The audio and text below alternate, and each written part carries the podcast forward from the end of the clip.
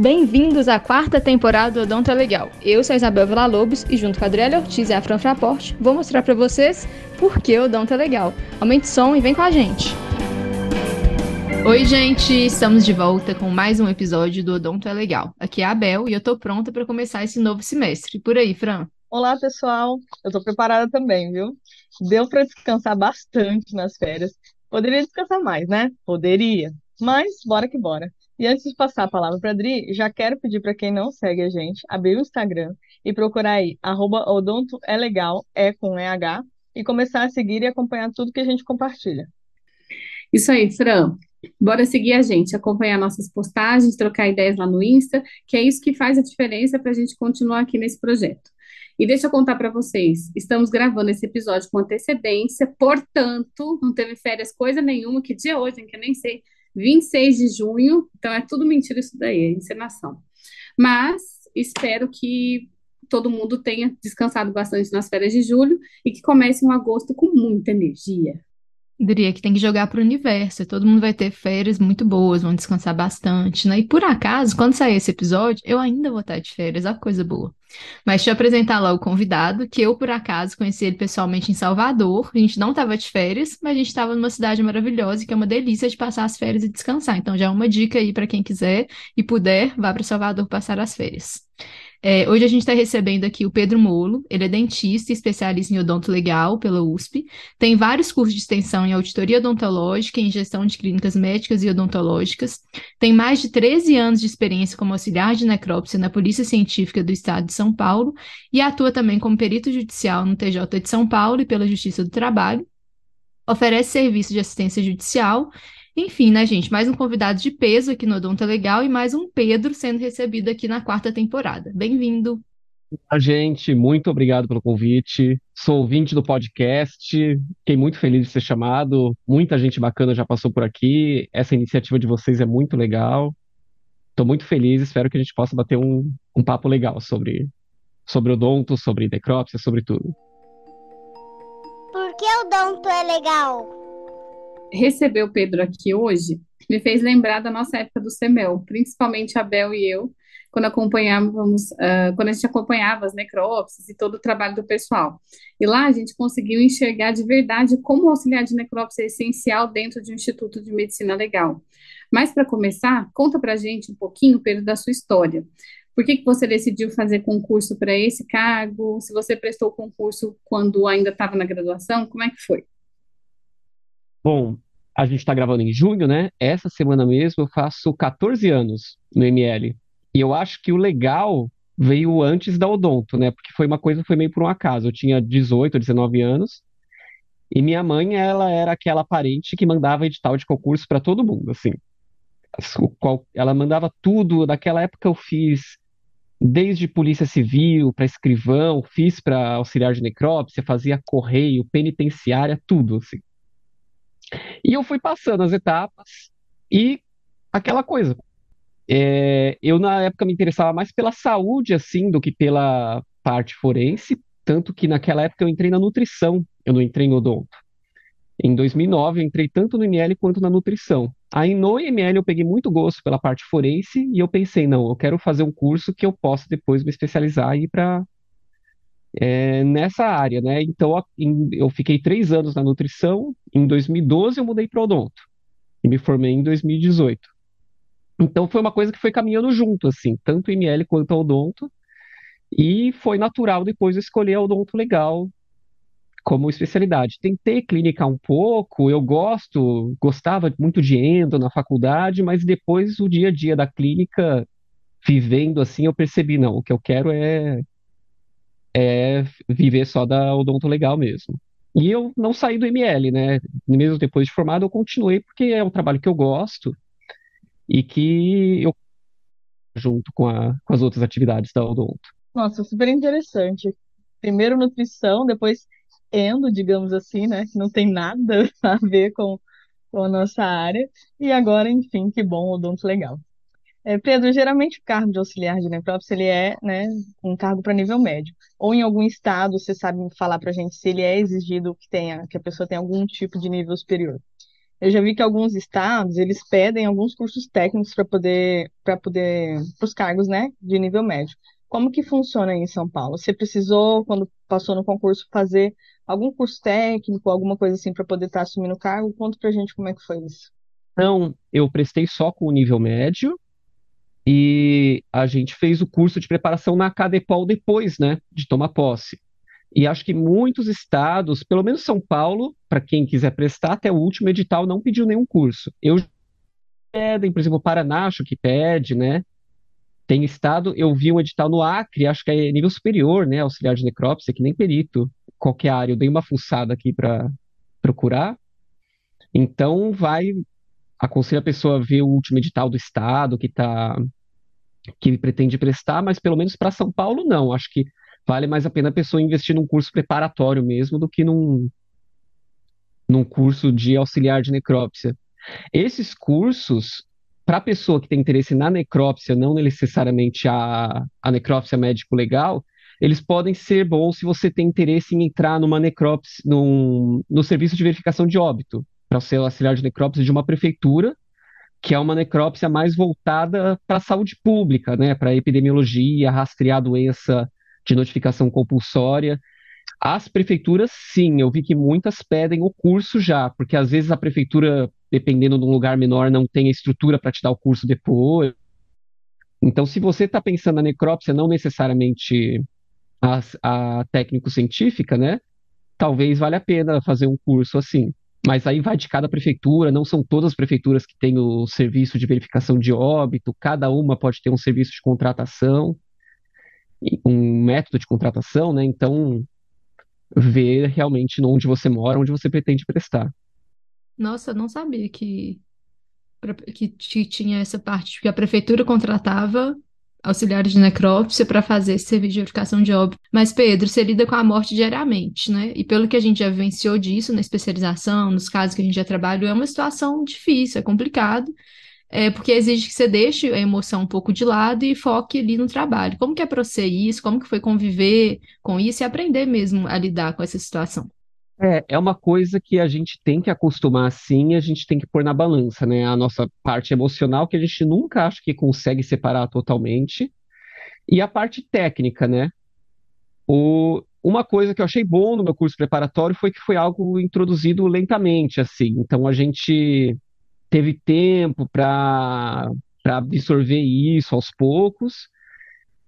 E no dia a dia do trabalho, uma coisa que ajuda é, primeiro, pensar que o seu trabalho está ajudando uma família a identificar um parente, a ter informação, a obter justiça. Então, o pior para aquela família já foi e tudo que você fizer naquele momento vai ser positivo, se você fizer seu trabalho bem, claro.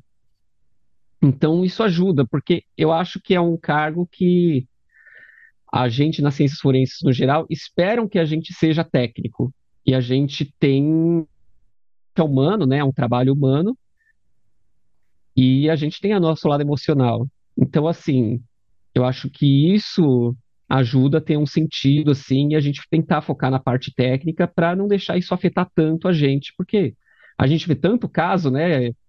E é impossível até é, deixar todos, você absorver tanta, tanta coisa assim, você para o seu psicológico deve ser bom, né? Então, eu acho que é realmente o equilíbrio entre essa parte técnica e o emocional, né? É, na verdade, todas as áreas das ciências forenses uh, sofrem um pouco de preconceito, né, da sociedade em geral, que vê de uma forma totalmente deturpada, esquece de pensar na, nas consequências, esquece de pensar na função primeira, né, então, eu lembro para minha família mesmo, até não, meu, não meus pais, meus pais entenderam rapidamente isso tudo, mas para familiares, assim, pessoas mais distantes e amigos que fizeram graduação comigo e falam assim, cara, mas por que odonto legal? Para que que você quer ver morto? Para ver que não sei. Aí eu sempre tento dar essa explicação, né, de trazer o lado humano, de trazer a questão da, da busca pela verdade, pela justiça, para devolver identidade para uma pessoa que está sem identidade e a família poder descansar, poder viver seu luto. Eu acho que isso é uma coisa bem importante e que as pessoas que só pensam no abutre, no, na desgraceira, enfim, não conseguem ver, né? Então é legal você falar isso e falar, e eu imagino, né, o quanto deve ser difícil não deixar alguns casos específicos te afetarem. A gente sempre tem os gatilhos emocionais e tudo mais, e coisas que envolvem criança, então eu fico imaginando como é difícil. E já, de antemão, parabéns pelo teu trabalho de 14 anos, meu Deus do céu. Uh, e durante o curso de formação, conta pra gente quais foram as primeiras impressões, a primeira necrópsia, como foi? É, mas é, Dri. E realmente, quando a gente entra, todo mundo fala: Nossa, mas onde você está se metendo? A minha mãe, que foi um caso parecido, assim, ela foi muito compreensiva, ela gostou que eu ia passar no concurso, que eu ia ser concursado, então isso já ajudou muito, mas os amigos, isso afeta a gente também, né? Porque quando a gente escolhe essa área, a gente vê todos os colegas com aquelas clínicas postando foto com os pacientes, e no mundo do Instagram parece que é tudo tão lindo e maravilhoso, e a gente fala assim, gente, será que eu estou fazendo a coisa certa? Sim, então uma dica, até a dica já adiantada pro pessoal, não desiste, assim, porque é, é uma área muito legal a nossa, cheio de gente muito apaixonada pelo que faz, a gente faz um serviço que é essencial em todas as áreas da ciência forense, da odonto legal, na esfera civil, então é, e tem muito preconceito. Do, do curso de formação, uma coisa que eu achei muito positiva na minha época, assim, eu achei o curso foi longo. Na época a gente estava até ansioso para trabalhar, isso foi uma coisa que tinha uma hora que a gente estava realmente louco para que acabasse, mas foi uma coisa muito boa. A gente fez, a gente entrou em junho, né? E saiu em dezembro. A gente fez seis meses de acadepol, fez aula de papiloscopia, a gente teve odonto legal, na época eu nem era dentista, a gente teve essa disciplina na acadepol. É, a parte de legislação a gente teve muito, e a necrópsia em si foi introduzida assim devagar. A gente teve anatomia humana, porque tinha muita gente que entrou. Era um curso de nível médio, né? Os professores passavam primeiro a parte básica da anatomia, depois a medicina legal, saber identificar os sinais. Aí a gente via foto, vídeo, para ir acostumando assim. E no final do curso, mesmo que a gente, nos últimos dois ou três meses, que a gente começou a fazer estágio mesmo nos ML, sempre acompanhado de outros auxiliares. Então, essa introdução, assim, foi boa, essa, esse ritmo que, que introduziram a gente. E a minha primeira necrópsia, se eu não me engano, foi no ML de Osasco, que a gente fez estágio lá. E foi quatro, cinco meses depois de entrar no concurso. Então, naquele ponto, a gente já estava mais seguro, assim. Então não é um choque de realidade tão grande. Não sei se todos os lugares são assim, mas eu, no caso do meu curso eu achei, eu achei muito bom isso. Vou fazer assim, um, já que você tem odonto também, a sua primeira cirurgia na odonto, a primeira vez que você fez uma anestesia, que é tem que colocar agulha no paciente, é muito diferente do que a gente tem na teoria e muitas vezes muito diferente do que a gente tenta praticar ali no boneco, enfim eu imagino, faz um, um, um, como é que fala? Um paralelo ali entre a tua primeira cirurgia na odonto e a, e a primeira necrópsia, a primeira vez que você teve que realmente colocar a mão na massa ali, abrir um corpo, enfim. Olha, boa pergunta. Eu acho que a primeira cirurgia eu estava mais ansioso. Eu acho que eu estava, viu? Porque realmente a necrópsia, a gente, quando a gente chegou lá, eu já sentia que eu estava pronto. Primeira cirurgia, não. A gente tem muito medo, assim, e depois eu acho que é uma das clínicas mais tranquilas da Odonto no final, né? Eu acho que ela, no final, a gente morre de medo e às vezes ela é mais tranquila que uma clínica de dentística, de endo. Então acho que a primeira cirurgia foi pior. A, a, a necro e a odonto foram caminhando juntas, então, então foi, teve muita coisa de uma que ajudou na outra. Por exemplo, quando eu cheguei na anatomia do odonto, eu estava bem mais. Teve gente que é só de. para ver as peças ali na anatomia na faculdade, já teve uma já tem uma barreira, assim, demorou para acostumar. Naquele ponto, eu já tinha três anos de IML, foi tranquila a anatomia. Da mesma forma, acho que as, as clínicas do odonto, essa parte da destreza manual mesmo, ajuda muito na necrópsia. Você saber usar um instrumento mais delicado, assim, então foram coisas que foram caminhando, assim, e que ajudaram uma outra, né? Na faculdade você teve alguma resistência, algum preconceito, sei lá, algo desse tipo, com relação aos seus colegas, pelo fato de ser auxiliar de necrópsia, algum Algo desse, nesse sentido, assim? Não, o pessoal fica interessado. Nossa, o pessoal fica pergunta os casos, ah, o que você fez hoje, quando eu chegava do plantão direto da faculdade. Tinha muito interesse, assim, muita curiosidade. Na verdade, é falar que a gente precisa falar sobre morte, né? Vocês falando aí da, da questão de que todo mundo estranha, né? Ah, por que que a gente faz odonto legal? Por que a gente trabalha com isso e tal e aquilo? E, na verdade, é, algo, é um assunto que todo mundo deveria tratar, né? Dentro das próprias famílias, que eu acho que é a única certeza que a gente tem dessa vida, né? Que um dia todo mundo vai fazer essa passagem. E acho que para não chocar tanto, né? Você vê assim que as famílias chegam quando acontece, é, dependendo da situação, de como foi o óbito e tudo mais.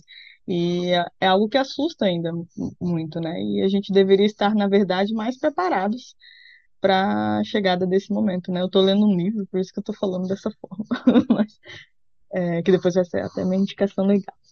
É, e eu estava acompanhando esses tempos atrás, a gente levou os acadêmicos, né, no e aí o técnico de necrópsia chegou um, um corpo lá em, em, em, processo avançado, né, de, de, estágio de decomposição, e ele foi removeu, né, a, a luva epidérmica e tudo mais, depois falou que o papiloscopista ia fazer o trabalho e tudo mais, e foi algo que o pessoal ficou bastante curioso, bastante interessado que é algo que a gente sempre fala na, nas aulas, né? Quando a gente vai falar do método da, odonto, que é um dos métodos primários e tal, e a gente fala da papiloscopia, eles ficam curiosos de saber como é que é feito, né, a, a parte da, da PAP, né, nesses casos.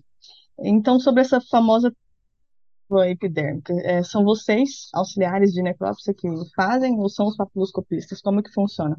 Explica melhor aí para o pessoal é, como que é essa técnica, para que ela serve, se tem alguma outra técnica que vocês ficam assim mais tão próximos do cadáver, como que funciona isso?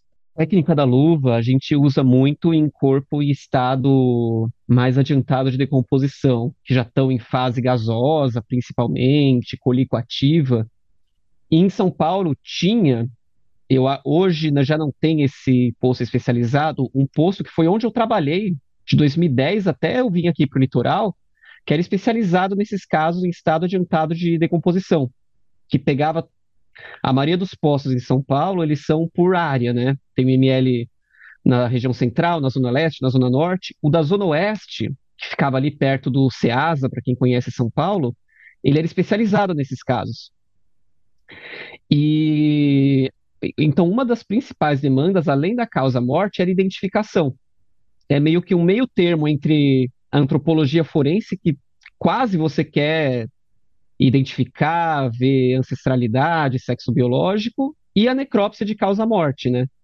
Então, ao mesmo tempo que tinham as necrópsias, tinha, você precisava identificar, porque muitos desses casos chegavam como desconhecidos. E a, a epiderme da mão, que ela é espessa na região da palma da mão, das polpas digitais, ela vai descolando na, conforme a decomposição vai avançando. Então, muitas vezes o corpo chega e essa luva está parcialmente descolado, até às vezes já junto com o corpo ali e fora. Ali ao lado do corpo, às vezes é perdida até, fica só a camada inferior da, inferior da derme. Então, e parece uma luva mesmo.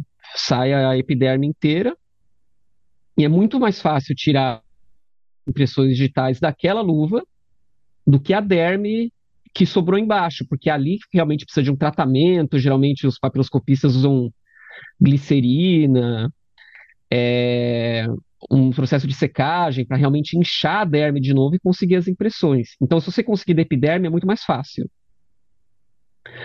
E, e, a técnica da luva é isso: você tira cuidadosamente a luva, se ela tiver presa ainda na mão, seca ela, é algo muito importante. Você pode usar muito papel toalha ali.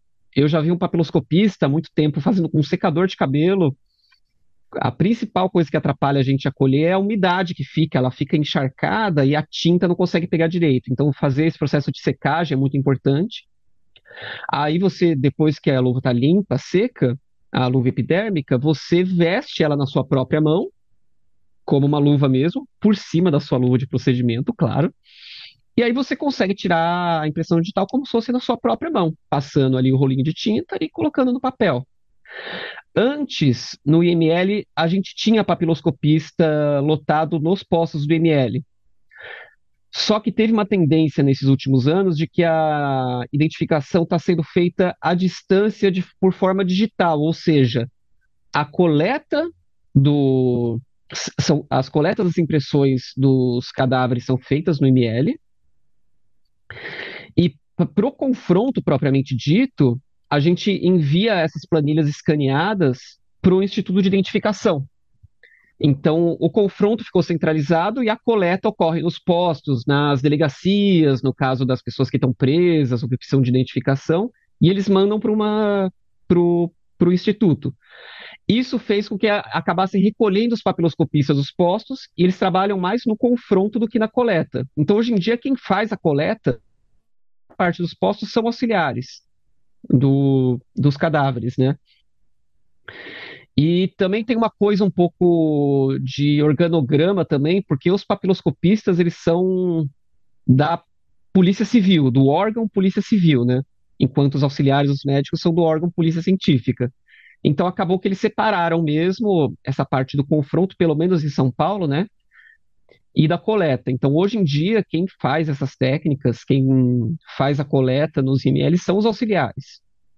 Algumas vezes o atendente de necrotério, que é outro cargo nosso, e o papiloscopista acaba fazendo mais o confronto. Em casos mais complexos, por exemplo, não tem a luva epidérmica. Ela foi muitas vezes casos de afogamento, como o corpo está na água, às vezes aquela luva é perdida. A hora que resgatam o cadáver, já não está mais a luva. E a gente tem só a derme ali, e no ambiente do ML é muito difícil tirar as impressões da derme. Então, outra coisa que pode ser é coletar as falanges as pontas dos dedos, acondicionar elas num, em recipientes, é, identificando qual dedo que é aquele, e você manda para o instituto. E ali um papiloscopista que é especializado nessas técnicas de necropapiloscopia, ele vai fazer um tratamento daquela derme e tentar colher uma impressão dali, quando não consegue ser feito no ambiente do ML. Nossa, então por isso que vocês têm que ter um curso de formação de seis meses, porque o auxiliar de necrópsia faz muita coisa, imagina. Fazer a coleta, nossa, coisa demais. É, e atualmente, Pedro, você está em Ilha Bela, mas você já trabalhou, igual você comentou aí, no IML de São Paulo. Os casos da capital eram muito diferentes do que você recebe hoje em dia no litoral? O que que você recebe aí, geralmente, no litoral? Mais afogados, eu imagino, mas no geral, como que é o dia a dia? Paulo, ele tem, se eu não me engano, hoje em dia tem cinco postos do ML, para a cidade inteira, mas é muita gente, né? É uma metrópole gigantesca, então tem postos lá que chegam a fazer 10 necrópsias num, num plantão de 12 horas, assim, é muita coisa. A nossa média aqui no litoral, o litoral norte inteiro de São Paulo é atendido por um posto que é o de Caraguatatuba, que é onde eu trabalho. Eu moro em Ilhabela e trabalho em Caraguatatuba. E então o nosso posto abrange as cidades de Caraguá, de Ilhabela, de São Sebastião e de Ubatuba. Mesmo com as quatro cidades, a nossa média é mais ou menos de dois casos por dia. Então, questão de quantidade mudou bastante, assim.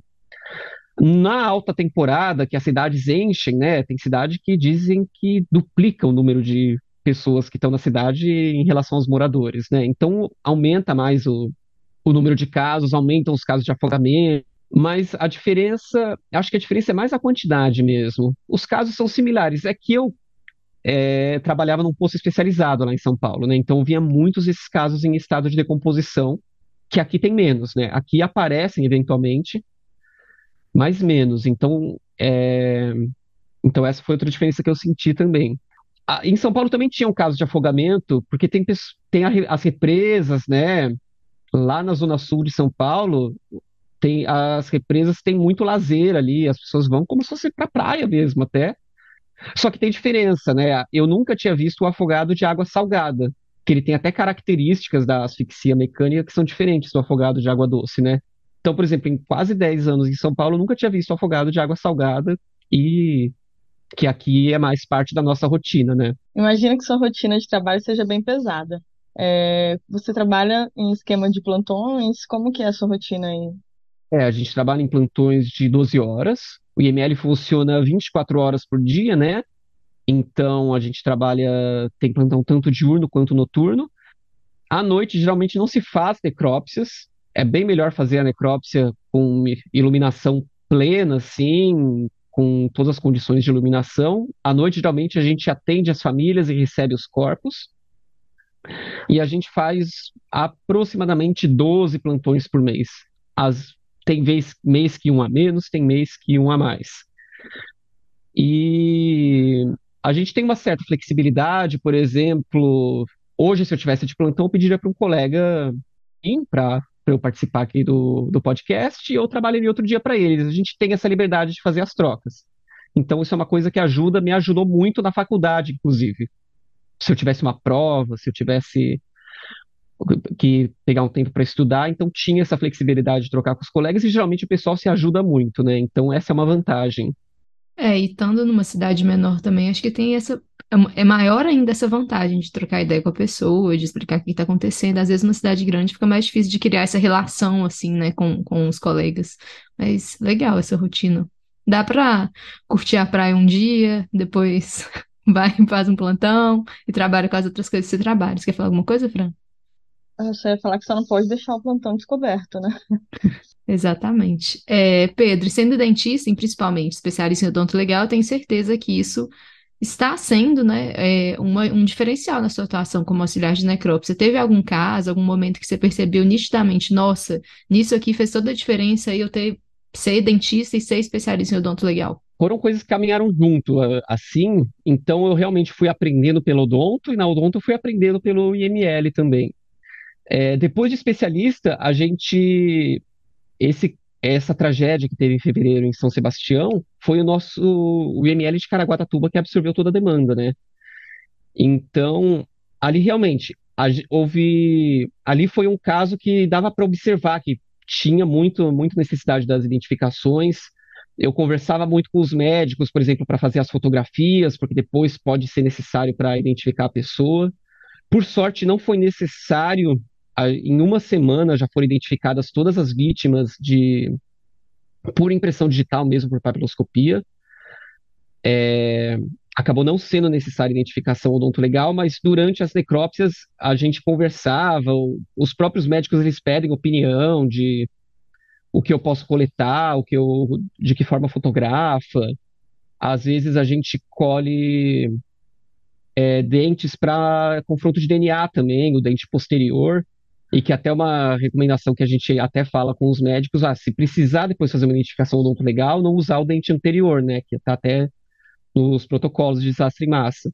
Então, uma, é uma conversa legal que dá para ter. É que, nesse caso, estou até adiantando a resposta, que era de um caso marcante, né, que é, foi desse, do desastre da Costa Sul, mas é difícil não falar, porque é um, nesses casos, acho que a Bel já trabalhou no, no, no trabalho de DVI, não sei se percebeu isso. A gente, ao mesmo tempo, percebe que nosso trabalho é muito importante, que a gente pode fazer diferenças uh, com o nosso trabalho, mas é uma coisa que também é muito. deixa a gente muito humilde, assim, porque a gente percebe que precisa de muita gente, que é um trabalho de formiguinha, assim. Então, ao mesmo tempo que a gente pensa, nossa, o que eu estudei é importante aqui, eu posso usar aqui, mas é só uma parte de uma coisa gigante, assim. É, uma... é, um, é um, trabalho em equipe, realmente, né? Quando você vê realmente Exatamente. como trabalhar em equipe. Cada um ali é importante, né? Eu acho que é isso, eu acho que é isso. Foi, foram pequenas coisas, assim, que a gente... que você vai, conforme você vai estudando, aquilo no IML, nos casos, os sinais que a gente estuda da medicina legal, da odontologia legal. Então, isso foi muito legal. Eu, ao mesmo tempo que eu, que eu estudava, de ver tudo aquilo, saber que aquilo pode ser utilizado, ainda que eu não estivesse assinando como perito, de ter essa vivência. Porque a, até outra uma coisa que eu já vi outros convidados falarem aqui no podcast, que aqui no Brasil uma vantagem que a gente tem é essa casuística, né? A gente vê muito caso, assim. Então eu tive a oportunidade de ver muita coisa, de estar ali ainda como auxiliar, vendo muito disso que às vezes muito estudioso até de outros países só viu por foto, só viu por causa de livro, né? Pedro, você comentou agora um pouco de um caso que você trabalhou, e aí no início do ano, né, tiveram vários pontos de alagamento no litoral norte de São Paulo, teve muita chuva, tiveram várias mortes, enfim, se atuou nesse caso, né, e conta pra gente se isso foi considerado como um DVI. Olha, é, acho, com certeza, com certeza, porque passava muito da, da capacidade que a gente tinha a princípio, né, do, da média de casos que a gente tinha. A gente costuma fazer dois casos por dia, às vezes três. O necrotério ali nosso é pequeno, ele é feito para essa estrutura e nessa no carnaval houve 65 mortes. No final, o saldo final foi de 65 mortos. E é um, foi um esforço enorme, assim, tanto por parte do pessoal das buscas, que atuou ali na Costa Sul.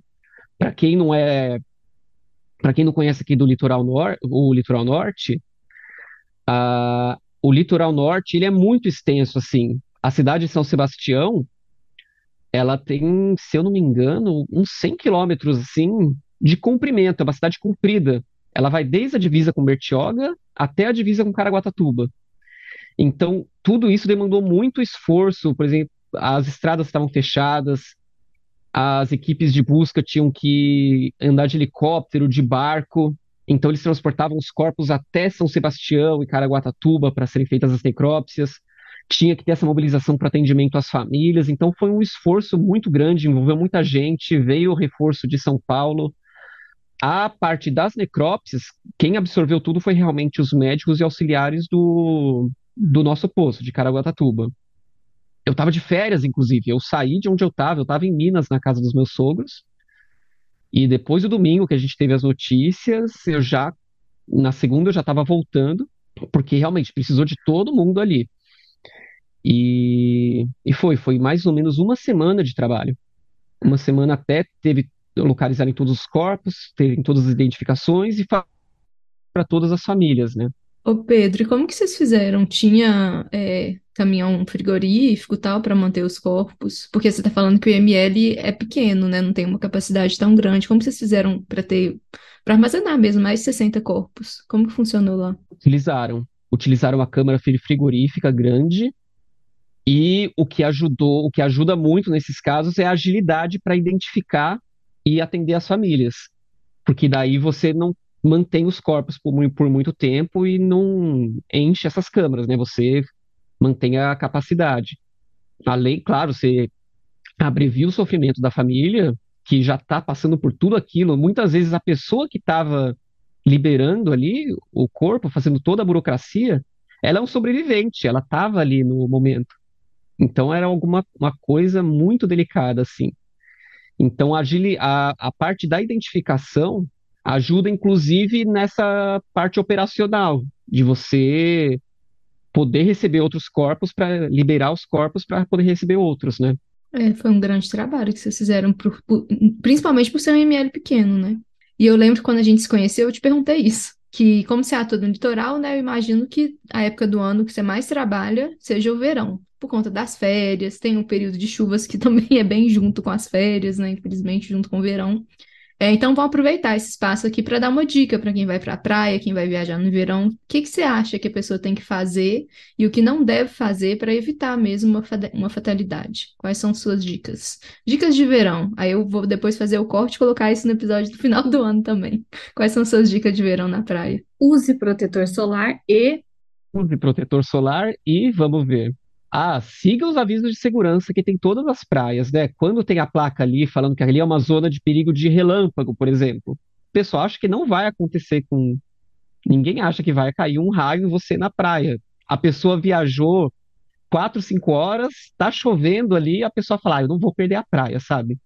Não fique na praia se tá se tá tempo de chuva, relâmpago, porque é um perigo. Ah, afogamento é muito perigoso, a, tem as sinalizações nas praias das zonas de perigo, das correntes de retorno, tem uma explicação visual bem difícil até falar aqui no podcast, se, se vocês procurarem no Google, corrente de retorno mostra certinho que é onde você acha que não tem onda, que a onda está interrompendo ali, na verdade é uma correnteza que vai te mandar para o fundo. E o pessoal também subestima isso, vai lá para o fundo, é, acha que porque sabe nadar tá seguro, sabe? E é, é, é a confiança, o excesso de confiança acaba sendo um perigo a mais do que do que uma segurança para a pessoa, né? Saber nadar acaba sendo um, uma fonte de insegurança, porque a pessoa fica super confiante, né? Com, é, com direção, ter muito cuidado, porque no litoral a gente faz tudo por estrada, né? A Rio Santos ali, ela é tanto a estrada para quem está viajando, quanto a rua de quem mora ali, que as pessoas estão atravessando. Então, para a segurança própria e das outras pessoas, toma muito cuidado no trânsito, porque tem casos de atropelamento também no litoral, bastante nessa época. Cuidado com a própria saúde também, porque a gente pensa só em acidente, em morte violenta, mas às vezes a pessoa ela já sofre de hipertensão e ela vai para a praia para passar o dia todo embaixo do sol, comendo porção, coisa salgada, álcool. Então, muito cuidado com isso também. Alguém que trabalha no SAMU, no resgate, pode falar isso também, porque o pessoal abusa nesse sentido também. Deixa eu ver se tem mais alguma coisa. Acho que é o principal. E, com certeza, se tiver chuva, região de alagamento, a orientação das autoridades pode ser tanto saia de casa se estiver numa região de risco, né? Ou não saia de casa se tiver um, se a região em volta de você estiver alagada. Geralmente, as pessoas que moram lá recebem por SMS mensagem da Defesa Civil. Então, você ficar de olho nisso também, na, você pode procurar na internet os avisos da Defesa Civil, os alertas de meteorológicos. E se você abriu, por exemplo, se você estiver indo para Ilha Bela, colocar tempo Ilha Bela, tiver algum alerta de clima extremo, já vai aparecer ali. Então, ficar muito de olho nisso também e seguir as orientações de, da Defesa Civil, das autoridades. A pessoa chega no litoral achando que é o Aquaman e sai procurando Nemo, né? Dá certo esse negócio, não. Você falando das porções, da hipertensão, de sentado na areia, no sol o dia inteiro, já me deu aqui uma saudade. Oh, saudade do que eu já vivi, oh meu Deus, e agora aqui em Curitiba um frio, mas ok. Uh, e continuando, sobre a sua experiência no trabalho, já teve algum caso inusitado? Se você puder compartilhar aqui com a gente, a gente gosta de detalhes, pode mandar. Lá em São Paulo, o... esse posto que eu trabalhava, que, é, que era especializado em estado em corpos em adiantado estado de decomposição, a gente sempre imagina um encontro de cadáver com essa demanda de identificação, como, por exemplo, uma sepultura clandestina, uma sepultura clandestina, um local de desova de um homicídio, mas tem uma estatística em qualquer grande metrópole de muita, muita gente que mora sozinha em casa. Muitas vezes são idosos, pessoas que não têm acompanhamento da saúde mental, então, muitas vezes a pessoa morre de causas naturais, na própria casa, e às vezes por falta de contato da família, de ninguém procurar, acaba a pessoa acaba entrando em estado de decomposição e precisando do ML, precisando de uma identificação. Então, uma coisa que eu não tinha noção antes de entrar, que uma morte natural pode gerar essa essa demanda de identificação. E eu estava introduzindo isso para o caso inusitado, até teve uma vez que a gente fez a necrópsia de um senhor que faleceu na casa dele ou apartamento, não lembro, e ele entrou em estado de mumificação. Era um caso de livro, assim. Era muito impressionante. E o, o histórico que veio para a gente no, do pessoal da perícia é que ele era um acumulador compulsivo e na, e na casa dele tinha pilhas e pilhas e pilhas e pilhas e pilhas de jornal. Então imagino que aquilo deve ter tirado a umidade do ambiente e criado essas condições de preservação do corpo. E foi, é, foi uma coisa impressionante, assim. E é uma e essa parte das pessoas que moram sozinhas é uma estatística que tem muita em muita metrópole grande. Até eu vi um mini documentário ali na BBC News Brasil, é de cinco minutinhos. Ó, tô queimando a largada da indicação legal, mas tudo bem, que é o é, que chama o vídeo, deixa eu achar aqui chama O Faxineiro das Casas de Pessoas que Morrem Sozinhas na Coreia do Sul. É um vídeo de cinco minutos e eles mostram a estatística de que 30% das casas na Coreia do Sul, mais de 6 milhões de pessoas, moram sozinhas. E isso, essas pessoas sem atenção acabam gerando casos de identificação médico legal, elas não têm acompanhamento até de, da saúde básica. Então isso é muito, isso é muito delicado. Nossa, eu nunca tinha imaginado isso pro- pela, pela metrópole, né? Porque no interior, o que que acontece? Todo mundo visita todo mundo ali o tempo inteiro. No interior, você vai na casa, ver se a pessoa tá ali e tal. Então, acaba, às vezes, descobrindo se a pessoa morrer por causas naturais, você acaba descobrindo porque todo mundo visita, né? Mas em cidades grandes, assim, realmente, as pessoas. Hoje em dia, a gente tem isso de mandar uma mensagem, nem que seja um bom dia todo dia de manhã ali e tal, mas dependendo da idade da pessoa, da cultura, né? Não, não tem esse costume. Realmente, nunca tinha parado para pensar nisso. E Pedro, além desse caso inusitado, teve alguma outra situação que te marcou, assim, que é um caso que, assim, você, inesquecível para você, que te marcou de alguma forma? É, acho que eu ia voltar até no DVI, no caso das chuvas, porque até ano passado acho que ia ter dificuldade de responder essa pergunta, mas foi o primeiro caso de DVI que eu participei, né? E é realmente muito marcante, porque a magnitude de tudo aquilo, o fato de ter acontecido aqui do lado de casa, sabe?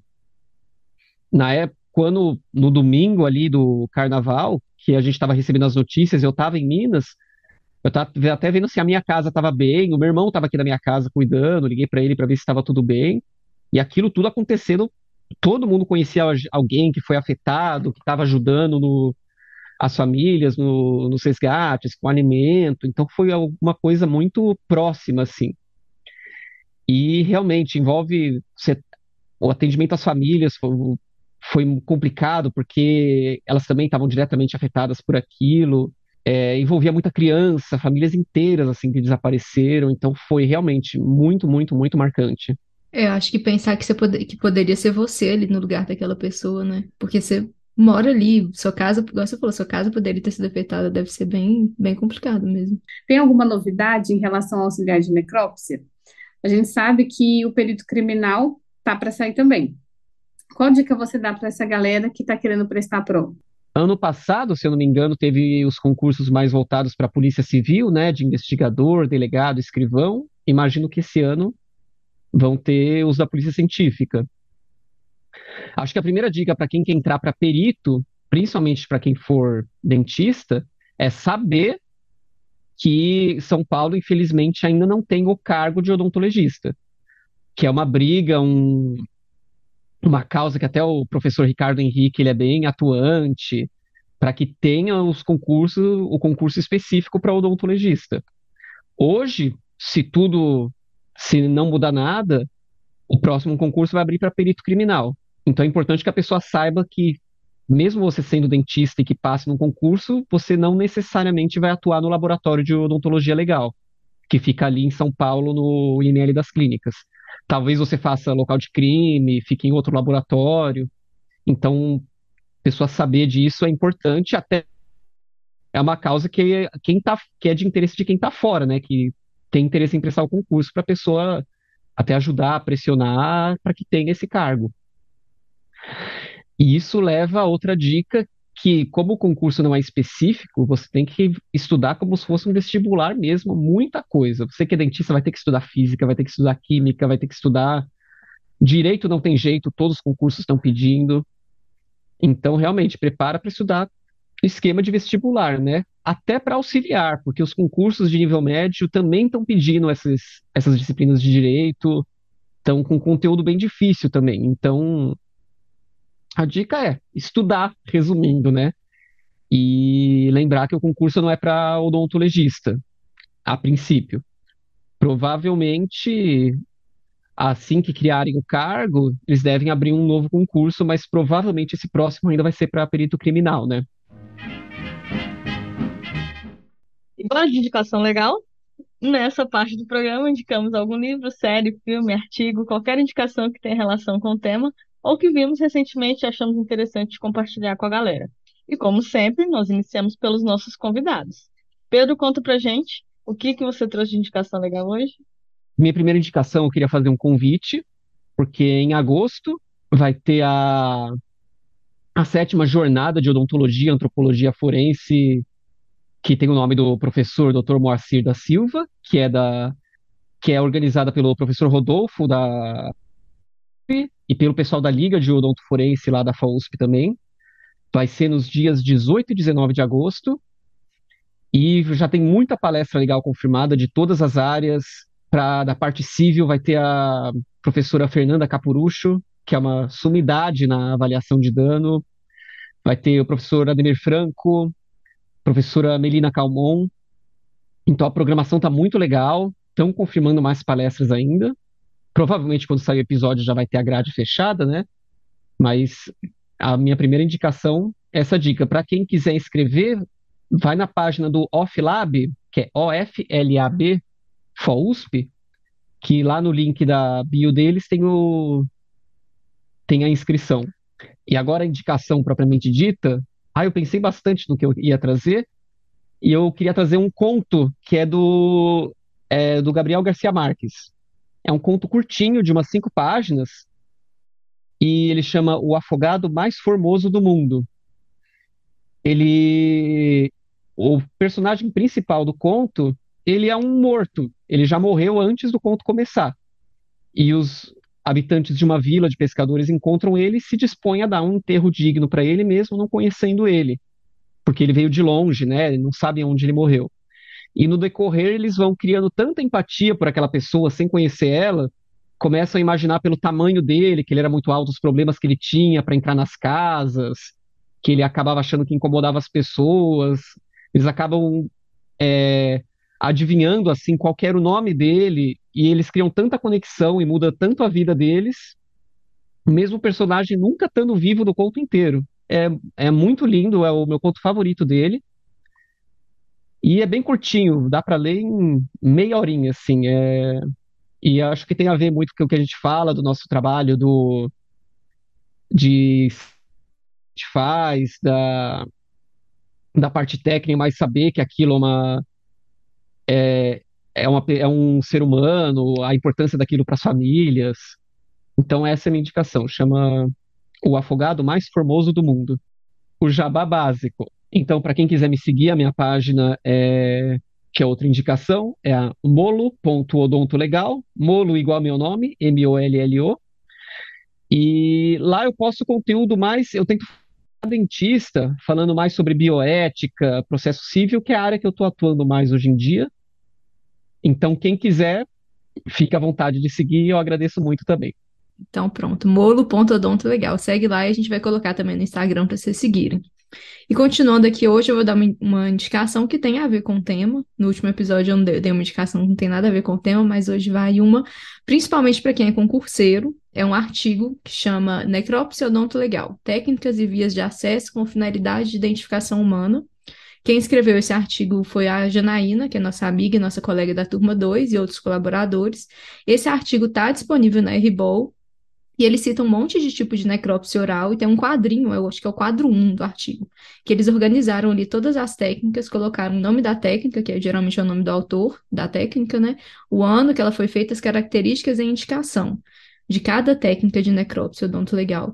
E assim, para quem presta prova, principalmente da IDECAN, que a gente chama de IDECAM, você pode ter certeza, se você é, absorver aquele quadrinho ali, você vai acertar uma, duas questões ali no IDECAN com toda certeza. Então, fica aí essa dica. Drizoca, qual que é a sua dica de hoje? Bom, hoje eu vou indicar uma série documental que está lá no HBO Plus, HBO Max. Na verdade, está difícil a HBO, viu? Porque não sei na casa de vocês, mas aqui em casa parou de funcionar e falou que não é mais compatível com a televisão. Eu falei, oi? Então acho que eles estão fazendo alguma mudança, mas mesmo assim vou indicar.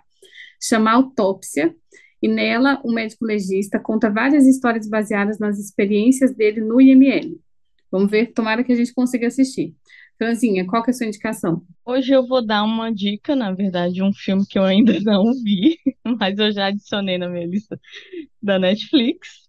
Eu fui procurar algo relacionado, né, com o tema para poder indicar e me deparei com esse filme que é sobre o desaparecimento do corpo de uma mulher de dentro de um necrotério. Deve ser super interessante. É um filme de 2019 que está disponível lá na Netflix, que não está com problemas como o HBO, funciona tranquilamente. é, e chama Um Corpo Desaparecido. Então parece ser um filme perfeito aí para quem curte suspense, para estar tá envolvendo aí com, com a temática que a gente trouxe hoje. E eu queria indicar também um, um livro que depois que a gente começou a gravar, eu lembrei que eu, tava, que eu tô lendo um livro que chama A Morte é um Dia que Vale a Pena Viver. Como a gente comentou que, que a gente precisa, né? Precisamos falar sobre morte, precisamos normalizar esse assunto. É um livro da autora Ana Cláudia Quintana Arantes. Ela é médica e ela em estágio terminal, né? E enfim, é um livro que super vale a pena é, ler sobre os cuidados paliativos, né, sobre é, essas pessoas que, que teoricamente, né, a, a grande parte aí da, da, das pessoas que as tratam, né, falam que não tem mais o que ser feito, mas ainda tem muito, sim, que ser feito para poder trazer uma morte de qualidade para essas pessoas. E é um livro bem interessante. Pedro, primeiro, então, queria agradecer por você ter aceitado o convite. Teve várias dificuldades para a gente conseguir agendar, mas você sempre esteve disponível, então, muito obrigada mesmo. Obrigada por tirar um tempinho de todas essas atividades para compartilhar com a gente, com todo mundo que está escutando seu conhecimento, sua experiência de 14 anos na parte de necrópsia, né? Eu tenho certeza que a gente aprendeu muito hoje, que todo mundo que está ouvindo também aprendeu muita coisa. E é isso. Muito, muito obrigada mesmo. Imagina, gente, eu que agradeço. Fiquei muito feliz com o convite pensei, nossa, não tenho nem roupa para isso. Tanta gente legal já passou com vocês, já aprendi tanta coisa. Quando vocês me chamarem, eu volto. Espero que eu tenha cada vez mais com o que contribuir. Obrigado mesmo. Beijo, gente. Obrigada, Pedro. Beijo. Beijo. Beijo, gente.